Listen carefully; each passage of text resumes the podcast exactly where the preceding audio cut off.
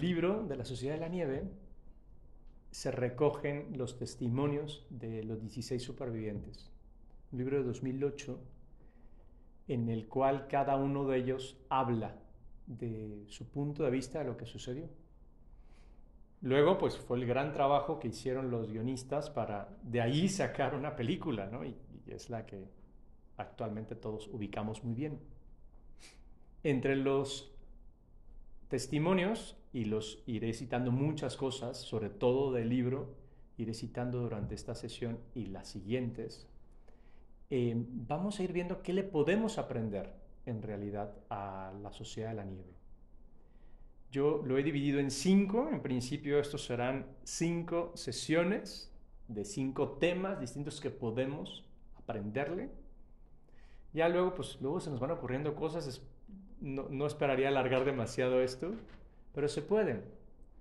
Y especialmente voy a utilizar las palabras de Roberto Canesa, que él dice que lo sucedido para ellos tal vez parece una alegoría de la vida.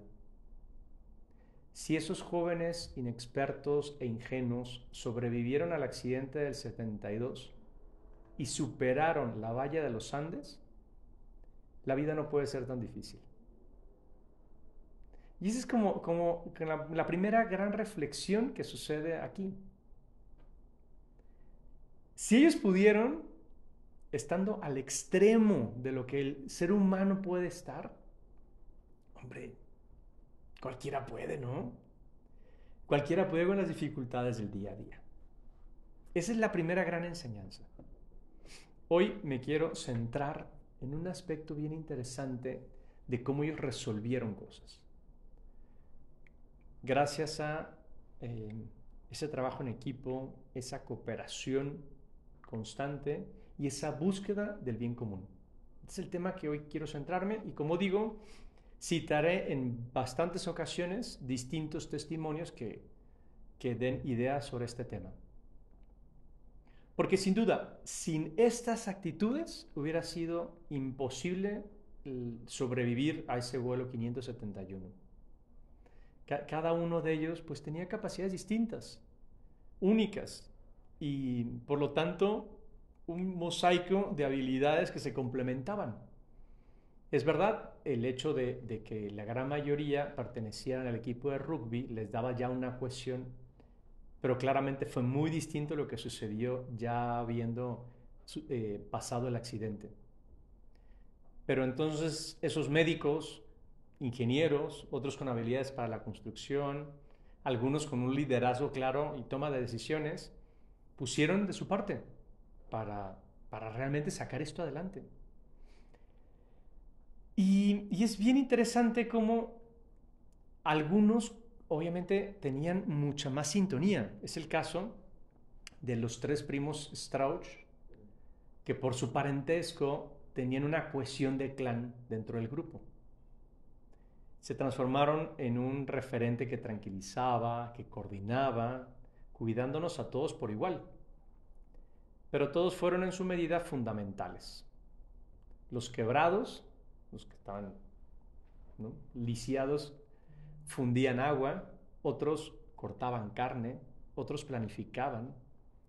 Fuimos costureras del saco de dormir, fuimos madres, padres, enfermeros. Creo que mi rol y es coche incierto el que está hablando, fue el de contención psicológica. Con una pierna lastimada era lo que podía hacer, contener a los otros para poder resistir hasta mañana. Y esta es una idea que se va viendo en, en la supervivencia de estos 16. Mañana. Un día a la vez. Como los alcohólicos anónimos. Un día a la vez.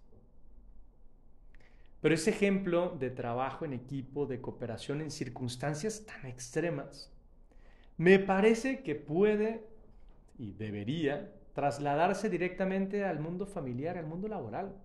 Tenemos mucho que aprenderles, mucho que aprenderles.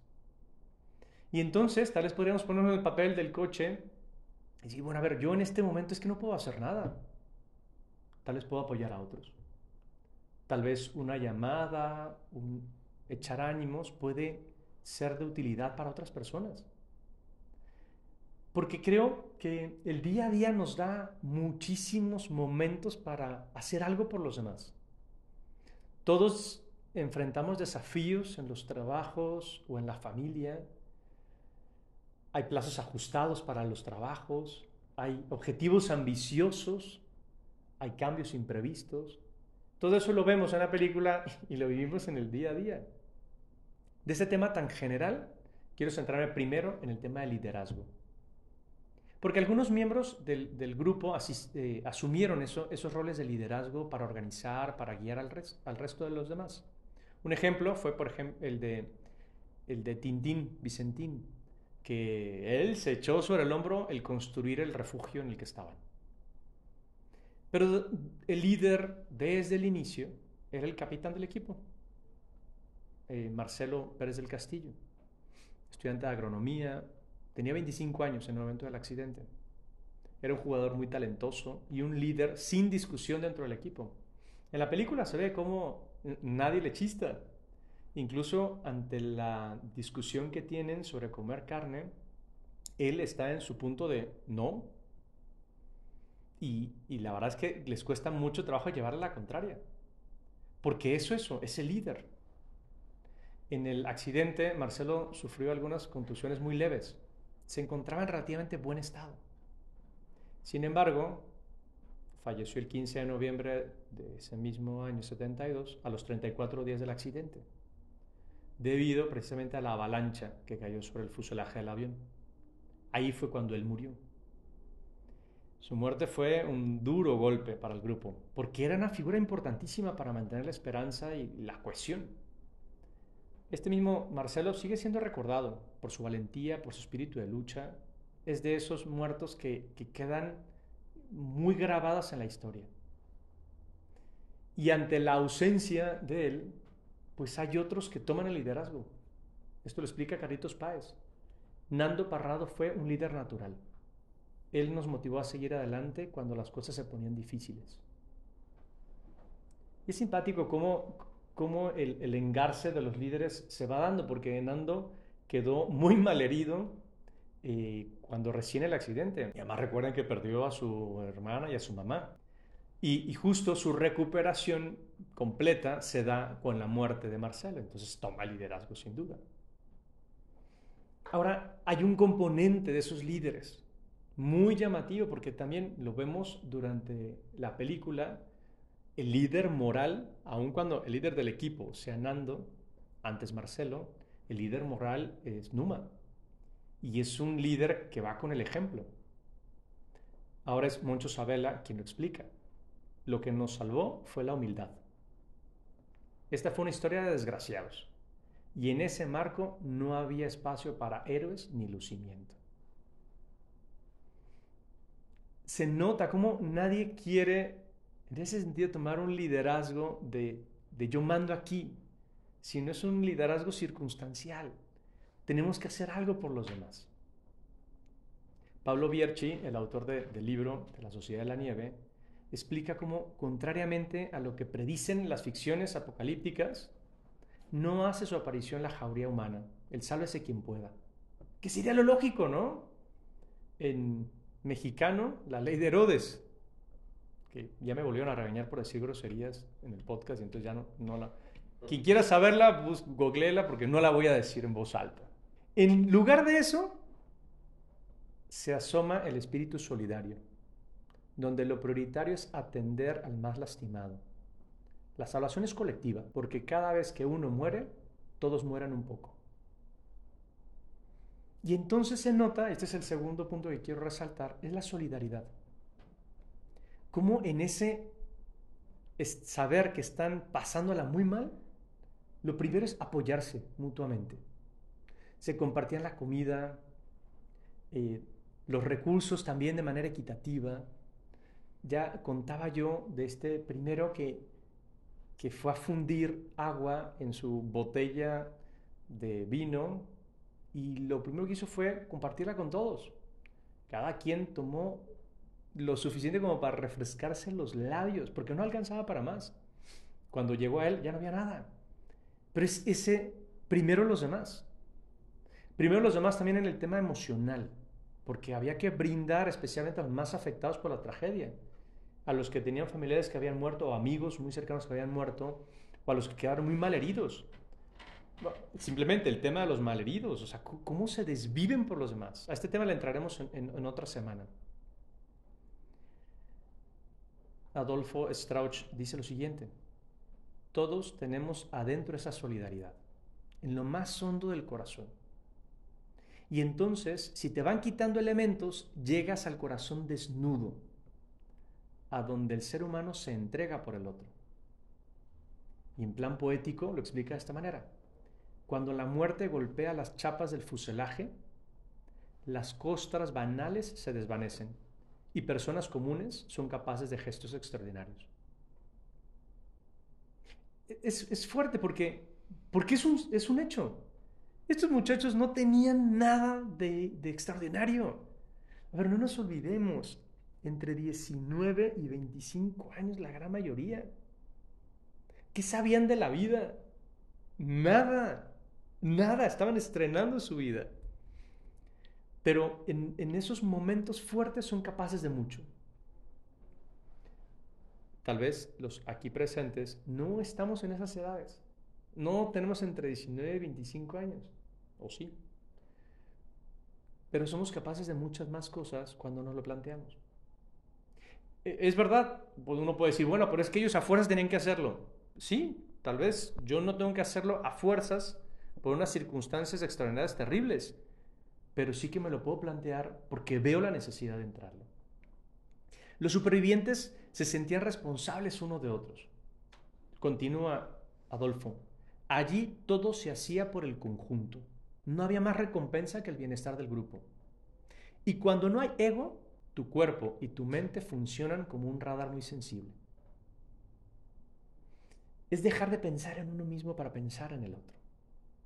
Pensar en el otro. El vasco Echavarren, que también murió a los pocos días del, accidente, él eh, se ofrecía para, para salir, se ponía de pie pero se caía porque, porque le faltaba una pierna. O sea, él era los que querían meterse a la expedición, pero no había manera. A él fue el que, tal vez te acordarás, ¿no? Que, quedó tan malherida la pierna que le hicieron un injerto y le, le pegaron el trozo que se había desgarrado sin antibióticos y no había funcionado. El tipo estaba terrible. Y entonces em, decía Gustavo Servino, el vasco quiere salir con una sola pierna y ustedes que tienen dos, no se deciden. Es, el que puedo hacer yo. Y ese ejemplo ayuda a otros. Y a veces nos, nos puede pasar eso. Sentirnos, es que yo, yo, no soy nadie para cambiar el mundo, para cambiar la sociedad, para cambiar mi trabajo. Pero el deseo de hacerlo, las palabras, las ganas de hacerlo pueden inspirar a otras personas. Por cierto, también en el, mismo caso del Vasco, relataba Daniel Fernández. Cuando subía a su hamaca, ¿se acuerdan, no? Que hicieron unas hamacas para los enfermos, pues el Vasco era uno de los que estaba allí. Cuando subía a su hamaca para hacerle compañía, le preguntaba si le dolía la herida o si tenía frío. Y él siempre respondía que no, que no le dolía, que estaba bien. Pero claro que me daba cuenta que le dolía porque si rozaba su pierna saltaba. Y mientras yo me congelaba, Seguro que él también lo hacía. Pero jamás se lamentaba, porque sabía que sus quejas agregarían desasosiego a ese infierno. Aquí ya tienes otra enseñanza. El que no ayuda, que no estorbe. En una situación como esta, lo peor que podía hacer el vasco era quejarse, porque no servía de nada. Y él lo entendió. Yo, creo que en, en, el día a día nos pasa y muchas veces nos quejamos por deporte. Nos encanta quejarnos. Además, sabiendo que nada vamos a lograr con esas quejas. Y nos encanta quejarnos por lo bajo y por lo alto. En las redes sociales, con la familia, en la chamba. Caray, si no puedo ayudar, mejor no digo nada. Aplicarla a la del vasco, calladito. Y, hasta podríamos decir, bueno, lo lógico era que se quejara. Sí, lo lógico para alguien que solo está pensando en sí mismo. alguien que está pensando en los demás, sabe que esa queja no servirá de nada. Tal parece que aunque siempre hubo como ese espíritu de lucha, sí hubo un momento en el cual se dieron cuenta de que todo cambiaba. Y esto lo relata el coach incierto. Cuando permanecimos sepultados bajo la nieve durante tres días después de la luz, tres días, ¿eh? Sepultados, imagínate eso. Se creó un antes y un después, separando dos historias diferentes. Cuando al fin salimos, el paisaje era otro, la gente era otra. Salimos ocho menos. Acuérdate que murieron ahí mismo incluso tuvieron que alimentar de los muertos que tenían ahí mismo. Continúa, incierte. Salimos ocho menos, pero salió uno más. Y ese más uno, ponlo entre comillas, inmaterial, nos advirtió que se terminaban definitivamente las mezquindades de la sociedad civilizada. A partir de ese momento vieron aún más por el otro. Ese más uno es ese sentido de, equipo, ese sentido de, de, si no nos cuidamos, ¿quién va a cuidar de nosotros? También el sentido sobrenatural era más la conciencia de Dios nos quiere vivos, vamos haciendo algo. Y desde entonces el que podía hacer algo, lo hacía. Uno de los amigos, Arturo Nogueira, con las piernas rotas, me dijo, qué suerte tienes tú, Roberto, es Roberto Canesa el que está diciendo esto, que puedes caminar por los demás. Fue entonces cuando me di cuenta de que era la persona para hacerlo. Y cuando asumes esa idea, te empiezas a convertir en los sueños y las ilusiones de los otros. Y caminas por ti y porque los demás han depositado en ti una confianza que ni tú mereces. Es esto, es saber ahora, ya, vimos al que no podía hacer nada, el que sí puede hacer, que lo haga. Y estaría bien interesante que ahora nos lo planteáramos cada uno de nosotros. ¿Qué es lo que sí puedo hacer? Tal vez no me toca caminar 10 días durante, no sé, para querer traspasar los Andes. Pero ¿qué es lo que sí me toca hacer? Y tal vez le saco la vuelta. ¿Qué es lo que puedo hacer por los demás? Tal vez porque solo yo puedo hacerlo. Dice el coche, hubo una mutación porque todo lo que hicimos a partir de la luz fue apropiado para llegar a la meta de volver a la casa. ¿Quién decidió? Todos. Porque era tal la unión, ese uno más que salió de la luz, que nos hizo más perpicaces. Nos señaló desde nuestras mentes cómo había que hacer las cosas. Es pensar en el otro. Y entonces, cosas bien sencillas empiezan a hacer. Celebrar los cumpleaños, por ejemplo. Pues porque hay que celebrarlo. obviamente no hay pastel y velitas. Celebran con lo que podían, haciéndose reír Em, se ponen más las pilas, es el tiempo, ¿te acuerdas de la batería, de la radio, de mejorar el refugio, de apoyarse en los momentos difíciles como la muerte de los familiares o de los amigos? Hijuela, es el momento de hacer mucho más. Y entonces termina por desarrollarse ese fuerte sentimiento de unidad y de pertenencia al grupo. Roy Harley lo resume no éramos solo un grupo de personas, éramos una familia. Hombre, puede uno decir, bueno, pues esas cosas suceden allá, ¿no? En la nieve. sí, pero nosotros también tenemos una familia y hay que velar por ella. Velar por nuestra familia como lo hicieron aquellos por esa familia nueva que surgió. Velar por aquellos como si fuera nuestra familia pensar en cómo puedo yo ayudar a los demás. Por último, quiero terminar esta reflexión con una cosa bien simpática que me pasó, que me pasó justo el día de hoy. Una, chica que escucha el podcast, eh, Pilu, Pilu Sanz Levia, me dijo que había escuchado el capítulo eh, anterior y que ella también es mega fan de la historia de los sobrevivientes de los Andes. Pero a ver, mega fan, ¿eh? me compartió el site que armó con recursos en torno a esta odisea y un artículo que acaba de escribir sobre la película.